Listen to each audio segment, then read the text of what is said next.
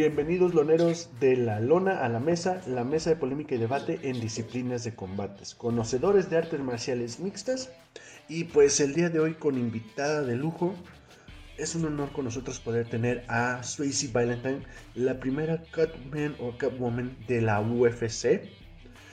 Eh, y pues también saludar a mis carnales Charlie y pues el tocayo Luis.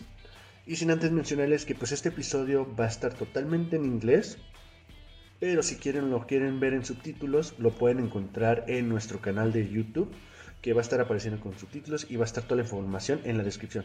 Pero antes que todo, saludar a Suisi. How, are you, Suisi? Thank, thank you, you so much, guys. I'm really doing honor. great. Guys, thank you so much. Oh, thank, thank you, thank you for the opportunity and welcome once again, Suisi. Uh, this is a great honor to us. I mean, it, is it is very very uh, inspiring. Uh, for, for, for us and to know your story and, and all of what you've been doing in the latest years in, in, the UFC. So thank you very much. It is a true honor to have you here in the show. Okay, Swayze. Um, well, I understand that we ask you the same thing. You know, the interviews that I have seen. You started in 2006. You went all over to an event. To be an event, you were right there. Then you received a call in the February 22nd of 2014, the first call that you received from the UFC to get there. How everything started, how the love to the sport or how the love to what you're doing right now started. What was the beginning of of your introduction to MMA or to the UFC or to this fight game? Yeah, so it started back in 2006, back home in Alaska where I grew up, and um, driving said fights. I'm like, oh, it on TV. I've always wanted to check it out. So I went in to see what the next show was. We bought went back that evening live show, and I was like, man, the coolest experience. Being in that atmosphere was just powerful and and just intense. Love that kind of. Atmosphere. I was like, you know what? I need to be a part of this somehow. I, I had no idea what I was going to do, what role I was going to play, anything like that, because I didn't know really a whole lot about the sport other than fighters. And um, I'm like, well, I definitely don't want to do that. It's not me. So I waited till the end of the event and I went and talked to like the the coordinator, is what they called it there, or the director, and he was like, he was like, well, what you could do is um, you could be a ring girl, and I was like, okay, I'll try. It. And you know that was pre children. So I'm like, let's do it. You know, at least I get my foot in the door and I can see what might be back there besides being a ring girl. So it was a weekend long tournament was my first ring ring girl gig at the event and as you know i got in like my small bikini and i'm like waiting for showtime but in the meanwhile i like put my robe on and i go walk around backstage and i see fighters you know getting their hands wrapped and i'm like bam, that's it. Like there's no greater honor to be a part of this sport than actually wrapping the competitor's hands. Like, what is that? And so I just went home and like Googled like hand wrapping, that sort of thing. And then it would pop up, you know, with like suggestions like cut man, things like that. And so then I kind of put two and two together on like what this was. And and initially when I started, I didn't know that a cut man also did cuts, even though cut was in the, the phrase. I thought they just strictly wrapped hands. So that's where I started. I just started going into my local gyms. Um, I then moved to Boise, Idaho, and I would drive like 60 miles to my nearest MMA gym just so I could wrap these guys for sparring. You know, just so I could like get my hands in there and and get to know them and um, you know their camps and things like that. So that's kind of just. And then once I started building, you know, trust and rapport, they would go to events and I'd go with them um, I would start talking to all the local fight organizations and, you know, offering my services for free because a lot of the times these organiz- organizations don't have a budget for a cut man nor even a cut woman. They didn't even know what I was. So I just, but I do what I want to do and I want to do it with you. So let's, and I would, you know, drive like eight hours one way to Vegas on weekends and go to Randy Couture's gym and sit there and get to know the people and it just you just network, man. That's what this whole industry is about is just networking and getting to know people. And it was really difficult for me because I'm I'm a woman. They haven't seen a woman do it, and they're like, hmm, well, why does she want to do it? You know, thinking there's alternative motives, all that sort of thing. You know, beside the fact that I just I just love it. So that's kind of the beginning in a nutshell, if you will. Right. And like you mentioned, you were uh, you got uh, YouTube. You went to YouTube to find out how to do this. Did you train? Did you try to do something about like to get in touch with it, how it works?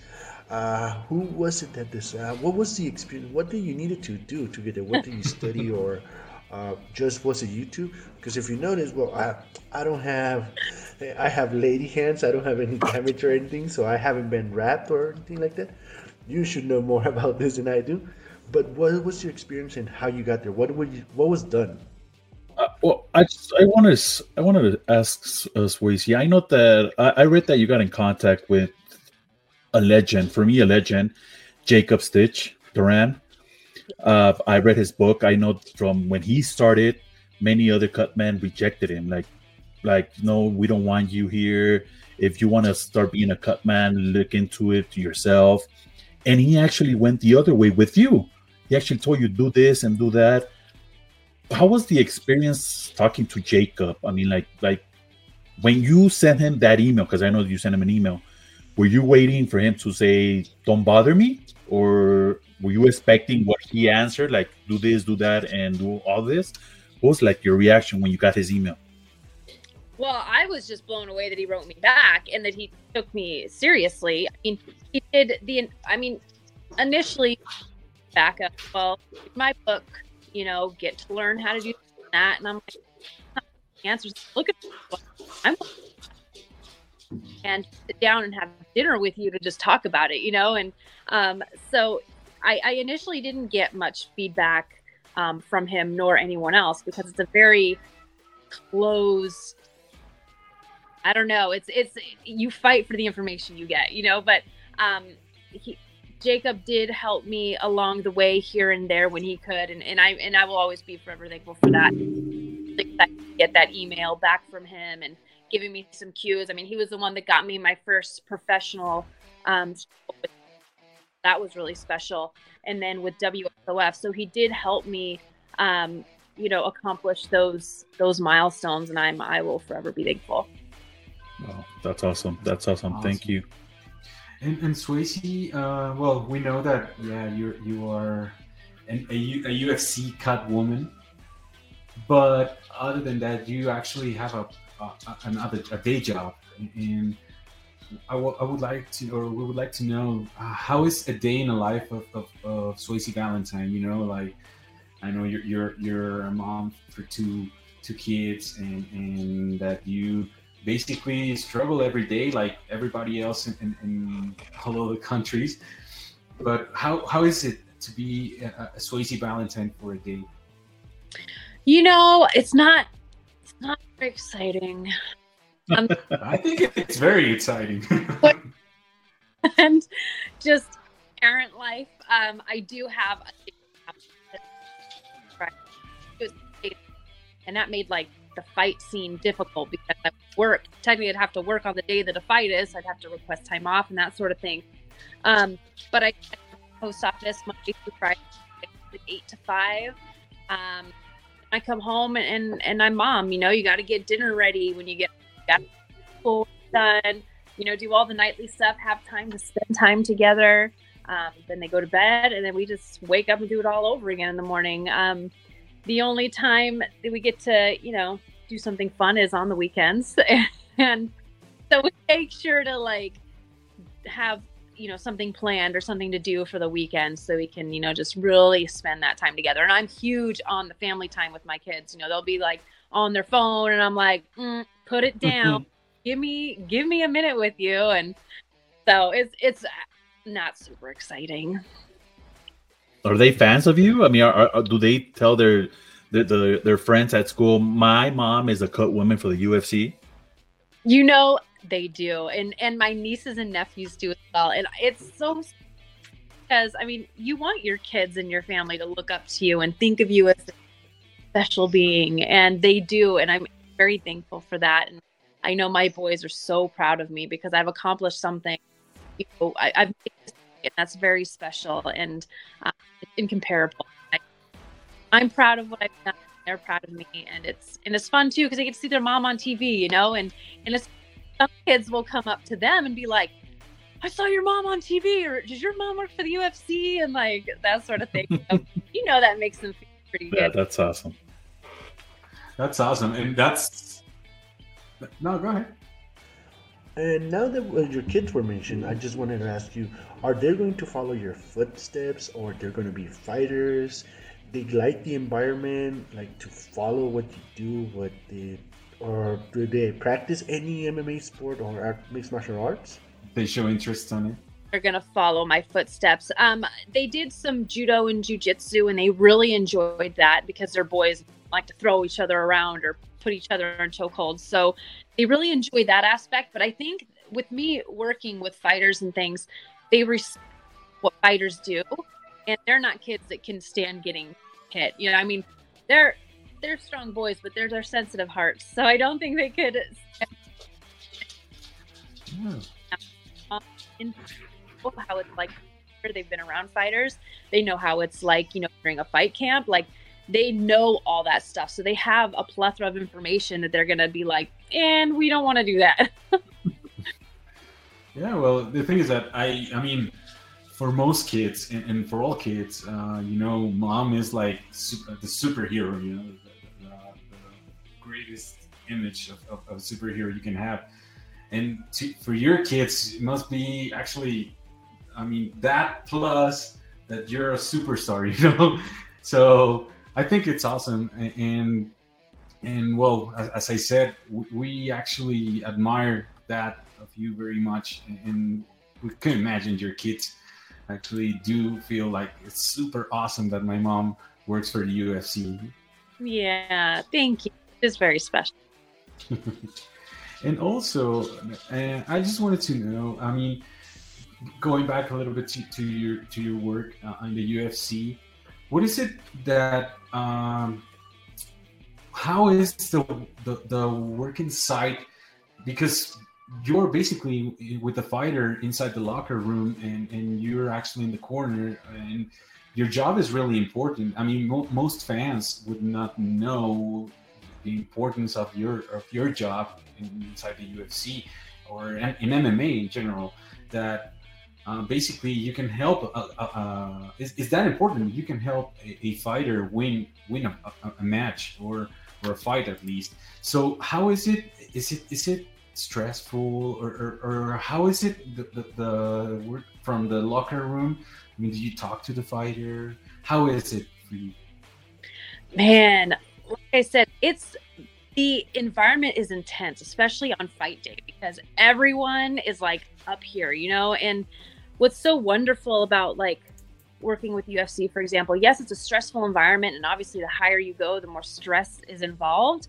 But they run like such a well oiled machine. I mean, every, you know, like you have a certain time you got to wrap that sort of thing. And so when we're backstage, yeah, it's very stressful, but and that the job is for everybody because if you can't work under pressure or under time and things like that, like you're already, we have a job to do. Fight safe get their hands wrapped before you know fight starts. These fighters have to be wrapped, gloved, and final taped. And um, a lot of the times when you're back there in the locker room with a fighter, it's it's usually a lot of fighters in one room with their camps. So it's like this big party almost, and there's music going and but even though there's a big party in the room, every fighter in their camp are in a different place in their head, you know, because um, you got one fighter that's ready to walk out, but you got a fighter over in the corner that doesn't go out till, you know, four fights later. And so when you're wrapping one fighter, a lot of the times they're either just super quiet, they got their, you know, their headphones on and they're or you get some really shaking nervous, me. Um, and or like it's just another day at the office. You know, it's like they don't even know the fight. And I remember I was asking one of the fighters, I was like, girl, like when you go out there, aren't you afraid of like getting hit in the face? Because I would be. And she's like, no. with. And she's like, no, what really makes me nervous before a fight is what people are going to think about it. And I'm like, I would have never thought the you know that your mind before you go out is just man, what are the fans gonna think? You know, but it's you know they're they're all in such different headspaces. It's neat to talk to each one and and see where they're at, and just a blast. That's awesome. Awesome. Um, I have a question. Uh, I mean, through all of this uh pandemic that's going on right now, and everything. Has the UFC asked you guys to be care a little bit more careful with the fighters when you're inside there? I mean, I know they have to do with cuts, blood, and all that. What kind of precautions are you guys taking with these fighters when you're inside of, of the octagon? Yeah, so the UFC is they are high on regulations. I mean, we all have to be masked um, at all times. Um, we wash our hands. I mean, it's like being in a hospital almost. It's so we keep it so clean, and yeah, we have those regulations. You have to wear a mask. You have to stay six feet away. Um, like when we grease a fighter, when a fighter walks out, instead of us standing, you know, one here and then one here, um, we got to stand way back here. You know, we have to keep a, a distance, and then when we're in the cage. Um, obviously, as well, everyone's already been tested well before, whether it be the day before, um, that sort of thing. So we all know before fight day that we're all negative because if you're positive, they're not going to allow you to go. You're going to be quarantined in your hotel, and that's that. So we are pre, you know, tested. Um, we're only allowed to enter, you know, the the arena if we are all negative, and then we still just take, you know, those precautions that everywhere around the world is taking right now with this with the distance and the masks and those sorts of things. And we already wear wear gloves, so we're safe. Yeah. Okay, so see, hey, and well, I just wanted to ask, like in this case, uh, I hear you say cut woman, cut man. I just want to know which one is the proper way to call uh, your profession. Like, I understand that normally we find Swayze Valentine cutman, but well, technically it would be. You know, I'm not here to change the verbiage, but I, I'll gracefully take cut cut woman. But um, I mean, but I do I do like Cut Woman though. Well, what's the feeling? What's the feeling of being the first Cutwoman? I, I know Kim Winslow. I don't know if you met her. She's she was the first referee uh, within the UFC. Uh, what's the feeling of being called the first cut woman in MMA uh, or combat sports in general? I think, if I'm not mistaken. I, I, I mean, it's I mean, how, how what do you feel when people tell you you're the first ever woman? I mean, you're gonna. I mean, my kids are gonna lick you up.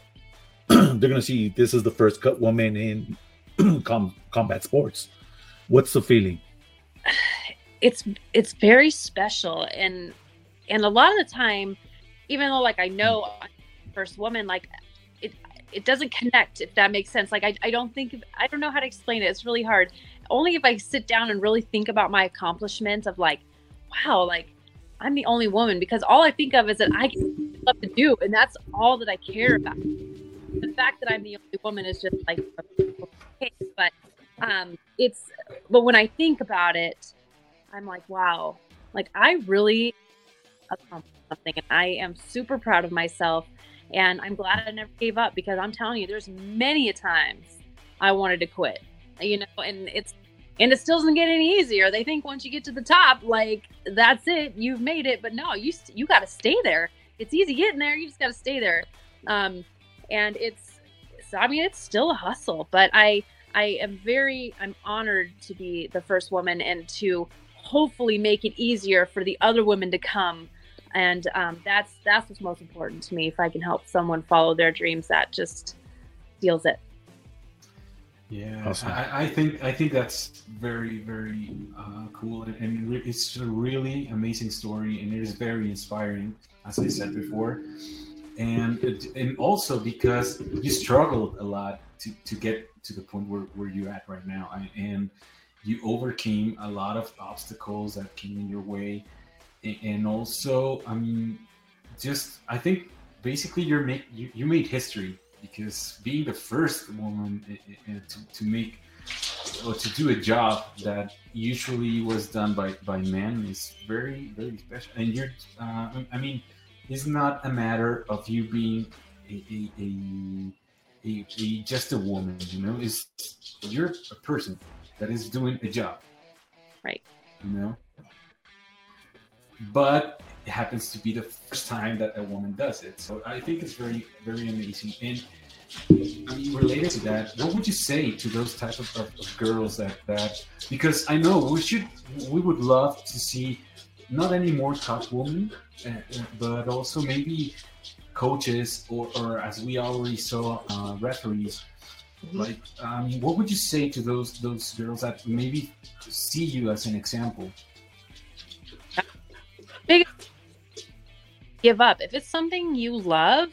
Like do not take no for an answer. A lot of people told me no.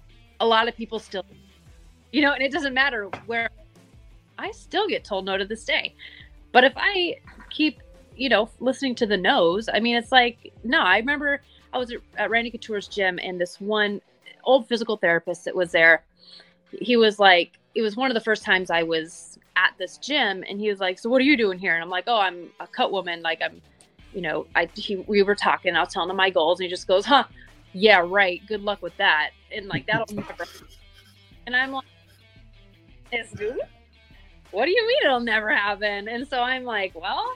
And you know, there's times you want to listen to the no's because it's hard work, and you're like, I just do not want to be let down one more time, or you know, I've had my hand wraps cut off right in front of me, or you know, this one coach saying no, I can't touch their fighter, or you know, or they blame you because they lost the fight because you wrapped their hands, although I didn't put them in a choke. So it's like in the sport, so maybe that's it. But just never give up and an answer. Like if you want something, you go for it and don't stop till you get it. Awesome. And what were you mentioning about this coach that said that he wanted uh, not to wrap his fighter's hands?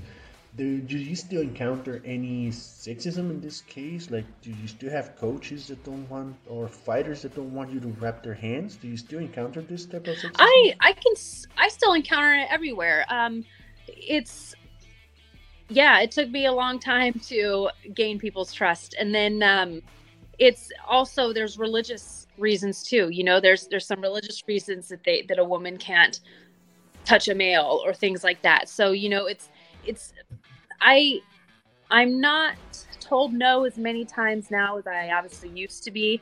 But yeah, there's still challenges no matter what organization I work, you know, it's like I said, it's we're it's still a hustle, you know, whether it's UFC or whether it's Invicta or Bellator or any of those, it's it's still a hustle even though you're inside there. And like I like to tell people too, it's like it's not just a fight inside the cage, you know, you got to fight outside too. And um it's yeah, there's I still deal with with struggles today, no matter what organization I, I work for. Yeah, and pretty much uh, it's very cool that you're also traveling around the world with, with the UFC. so, and I wanted to ask you about it. Uh, have you have you ever been or here over here to Mexico or worked with uh, Mexican fighters?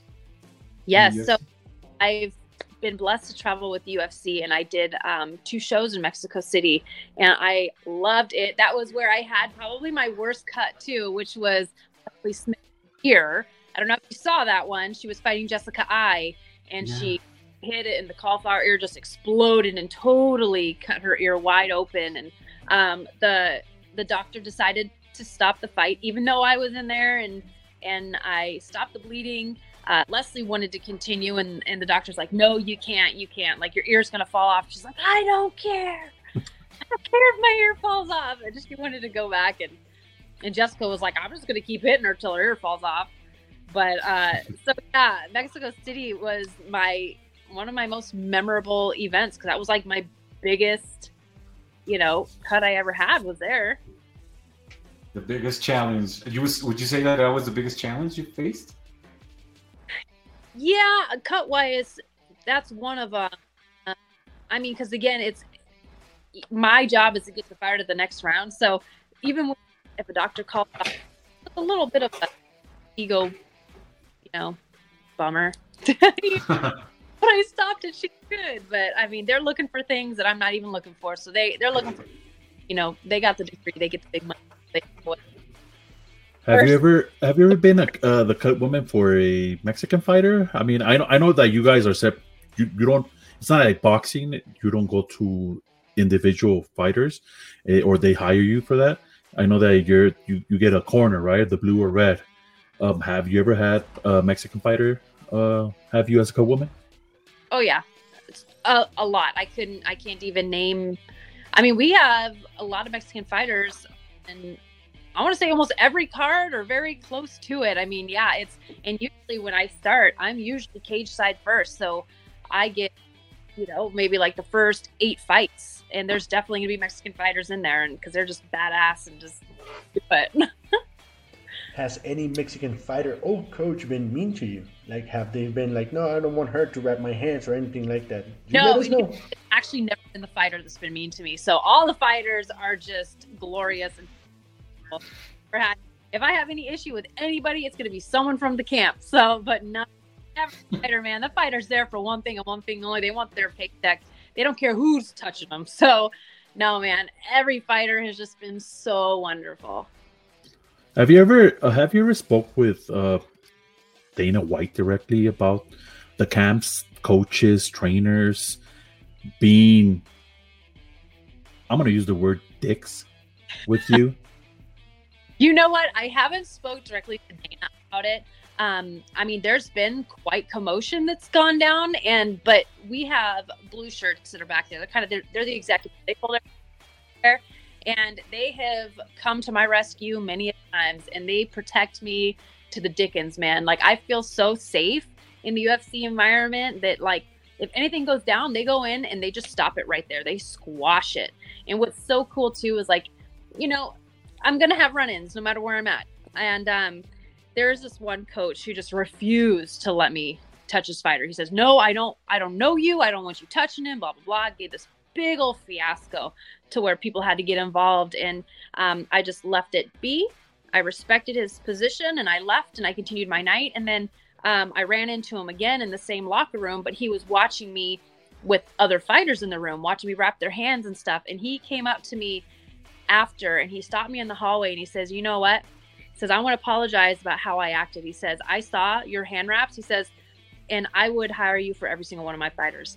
So it just was like gave me goosebumps, like, dang, you know, like and that's that's one thing too. Sometimes if uh if a camp is like, you know, no, I don't want you to wrap my hands, I usually will look at the fighter and I'll be like, Hey, let me wrap your hands. If you don't like if you don't like it, let me know and I'll cut them right off and your coach can do it. You know, it's like just give me a chance. Like you don't you don't even you don't even know what I can do. Like just give me a chance. If you don't like it, I'll cut it off and here's some gauze for you. Have you ever had a fighter like pick you? I mean, I know the UFC doesn't let uh, let that happen, but I know Stitch uh, used to be Josh Barnett's cutman and Fedor Emelianenko's cutman, and they used to take him to Japan just so he could wrap his their hands. Has anything like that happened to you with a specific fighter? Like, hey, I want you to come with me because I'm going, I don't know, to Brazil and I'm gonna fight, and I want you there. Yeah, that has happened. Um, UFC and other events. Um, a lot of times when we go to an event, we have our fight, our bout sheet, and it will have, you know, uh, people who special requests by our names. So meaning that that fighter requested us, and we will we will be the ones to grab that fighter's hand. For cage side, we'll have someone come out and relieve us to go and take care of that special request. Um, yes, and I have gone to um, a few events where I have been specifically hired for that fighter. So yeah, and that's like one of the best feelings. Feelings, or Absolutely. that's awesome. And Swayze, uh, I have another question. I mean, related, talking about specific uh, wrapping, hand wrapping. I know, I mean, as you know, and as you can see here, I'm- more of a, I actually go towards boxing. I, that's what I practice. And I do know that there's a difference between hand wrapping for boxing than for MMA. I mean, is it difficult or is it, it was, is it, was it difficult for you to, to learn this or is it that much of a difference? So it's kind of, it's really not a huge difference. Um, there is difference. Um, really the main difference is the pad, whether you're doing Muay Thai or boxing, because you wear basically the same glove. Um, the the pad on the knuckle pad will be a lot taller because you got a lot more glove to fill, and also the hand wrap will go up higher on the arm if you're doing boxing or Muay Thai versus MMA. So you know, obviously MMA cut off at the wrist or you know a little above. So our hand wraps cut off there for MMA, and then boxing Muay Thai you go up halfway at least up the arm to support, you know, the entire boxing glove or Muay Thai glove. So those are really the two main differences. But depending where you're at, some boxing coaches will still wrap, you know, a boxer's hands with, you know, that doesn't go up half the arm. It might look like an MMA wrap. You know what I mean? So it's kind of preference. I like to go up high because to support as much as I can of that whole arm. And then, but that pad for sure has to be taller because I mean, you just have way more glove to fill. Right. And regarding, uh, well, maybe to, to name to name it somehow, personalized hand wrap because I know some fighters like, I mean, like it tighter, others like it looser, and I mean, does anyone have? I mean, have you ever had any special requests from a fighter towards hand wrapping? Yeah, absolutely. And the requests are all over the board. Um, usually, when I sit, my first question is, "Do you want your thumbs wrapped?" Because a lot of fighters don't. They don't want to feel restricted or anything like that. And sometimes when their thumb is wrapped, that's just how they feel. Maybe they just might not had it done the way I do it, or whatever it may be. But um, so a lot of fighters don't want their thumbs wrapped. So I'll either just do the hand wrap without the thumb, or if they do want to wrap, then I'll include the thumb. Um, I definitely prefer to include the thumb in a hand wrap because it just holds it all together and it protects that thumb from being broken, which is really important. So, um, so a lot of fighters, you know, like I said, it starts they want the thumb wrapped or they don't want it wrapped. Um, they don't really want it super tight, or they'll say, "I want a, real, a really loose wrap." And um, I mean, just all over the board. It's some are like, "Oh, I need," you know, I sprained this finger in training. Like I really need to make sure that that's okay. And so those sorts of things. There was a fighter on one of my last last UFC cards who broke his hand um, five weeks before his bout, and I and then he just like uh, a week before he strained his middle finger, and I'm like, oh geez. To be honest, I was nervous wrapping him because when you know someone has a prior injury and they're in the big wrapped them and then they come out and look on the injury list and you see your fighter on there, you're like, oh my God, please don't tell me you broke your hand. Like, you know, so when someone has a prior injury, I just really focus on padding that up and, and pulling it in and all that sort of stuff. So there's a lot involved in hand wrapping. And I know a lot of people ask, you know, well, well what do you got to do to be a cut man? You know, because a lot of people, they want to be a cut man or a cut woman, but they just want to be in the cage. And it's like, nah, you got to learn wrapping first. That's the baseline. Like if you can't wrap hands, you can't do cuts, you know. And or a lot of people think just doing hand wraps is just putting gauze and tape on. it. It's so much more than that. Great. That's awesome. Swayze, I wanna I wanna ask you a question outside of MMA. And ever since I saw your name for the first time, I don't know if it's true or not. I just want to ask: Did your parents name you after Patrick Swayze? no. Well, technically, yes. Um, I knew it. Him, I thought the name was cool. That sort of thing. Wish I could say he was my uncle and I inherited the name, but it's just not. but yes, so technically named after him for sure. That's awesome. I, I love Roadhouse, so that's awesome. you know what's so funny because people in like UFC whatever they'll call me my nickname. They'll, they'll call me Roadhouse. There's a few fights. My name is just Roadhouse to them. That, that's a really badass nickname, you know. Exactly. Uh, Roadhouse. Yeah, Yeah. that- that's really cool. That's um, That's amazing. Well, Stacy, thank you very much. I understand that you have another interview right now. Thank you very much. It has been an honor. This is our first international uh, interview, and it was really awesome. So thank you for that. I have been interviewing other uh, other type of interviews, but not like you, this special. So thank you very much for giving this opportunity to be in our show and be with us and talk to all the Latin American fans. Thank you for that. And well, I don't know what else to say. That it has been an honor, and I best I wish you the best. And well, I just would like to ask you for uh, a special request. If you could say hello to Arianny Celeste or Brittney Palmer, please, for my part. Just say hi when you see them, please. Love you guys. that would be perfectly nice. and well, thank you. And I don't know something else my friends would like to say. Thank you very much. Well, no, basically, thank you very much, uh, Swayze. This is this has been a, a, great honor for us to meet you and to, to have this chat with you and to, for you to, to join us as, as our guest we would love to, to do this one once again later on. And uh, I don't know, maybe if there's something something you would like to tell to your Mexican fans. Oh gosh, I just want to say I love Mexico. It's my favorite places I have ever visited. You guys are the nicest, kindest people, in the culture is beautiful. And I love you guys. And I hope you guys stay MMA fans forever because we just adore you. Thank you so much for giving giving me a platform to tell my story, um, in hopes that I can inspire people to do what they love to do and and to give the the people in black in the back a voice. So I, I appreciate it, guys. Thank you for everything. Thank you. No, thank you, thank you, and thank you for being with us. Uh, really, you're an inspiration, not only for women but for men also and uh, hopefully we see you soon. And if you're ever in town, let us know. We'll give you the guide tour. Bring your kids. I have two kids of my own, so yeah. let us know. Yeah, well, you have four homes right here over, over in Mexico. So much now we have to make a trip. that would be sure. perfect. Whenever you want. Thank you very, very much, Swayze, and good luck to you and congratulations for, for all of your achievements. You're a big inspiration, as, as we already mentioned. And, well, thank you very much, and good luck to you. Thank you, guys. We'll talk to you later. Thank you. Bye. Thank you, Swayze. Ok, luneros, pues muchas gracias por haber escuchado el podcast.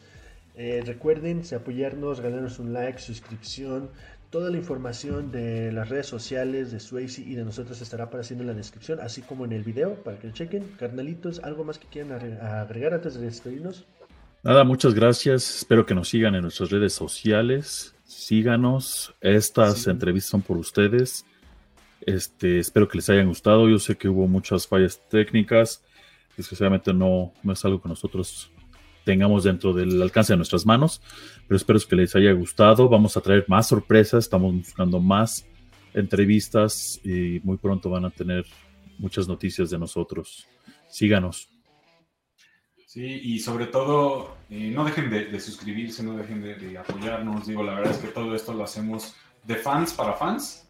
Eh, estamos, este, ahora sí que eh, buscando tener contenidos que sean pues no nada más del, deporte como tal, esa de, hablar de los eventos y demás, sino de pues, lo que a uno como fanático le llama, ¿no? Que es justo este tipo de entrevistas con Swayze, por ejemplo, de pues qué hay detrás de, ¿no? O sea, qué hay eh, en el Inter, qué es lo que pasa, o sea, la importancia del trabajo de, una, de un cut person como lo de Swayze, o sea, entonces ese tipo de cosas que a nosotros como fanáticos nos, nos, nos llaman mucho pues compartirlas con ustedes. Y sí, o sea, eh, coméntenos, eh, síganos, digo, ahí por ahí este, nos han estado apoyando mucho en, Facebook, en, YouTube también nos han comentado, muchas gracias, suscríbanse. Y también denos, denos, sus ideas, si, si quieren este, que hablemos de algún tema en especial, también si tienen gimnasios, si, si hacen este, mentoría de, deportes, de combate, y quieren, necesitan difusión. vamos a estar poniendo el correo, vamos a estar poniendo el correo de, de la lona a la mesa. Este, mándenos un correo, díganos, saben que este es mi gimnasio, yo soy el entrenador.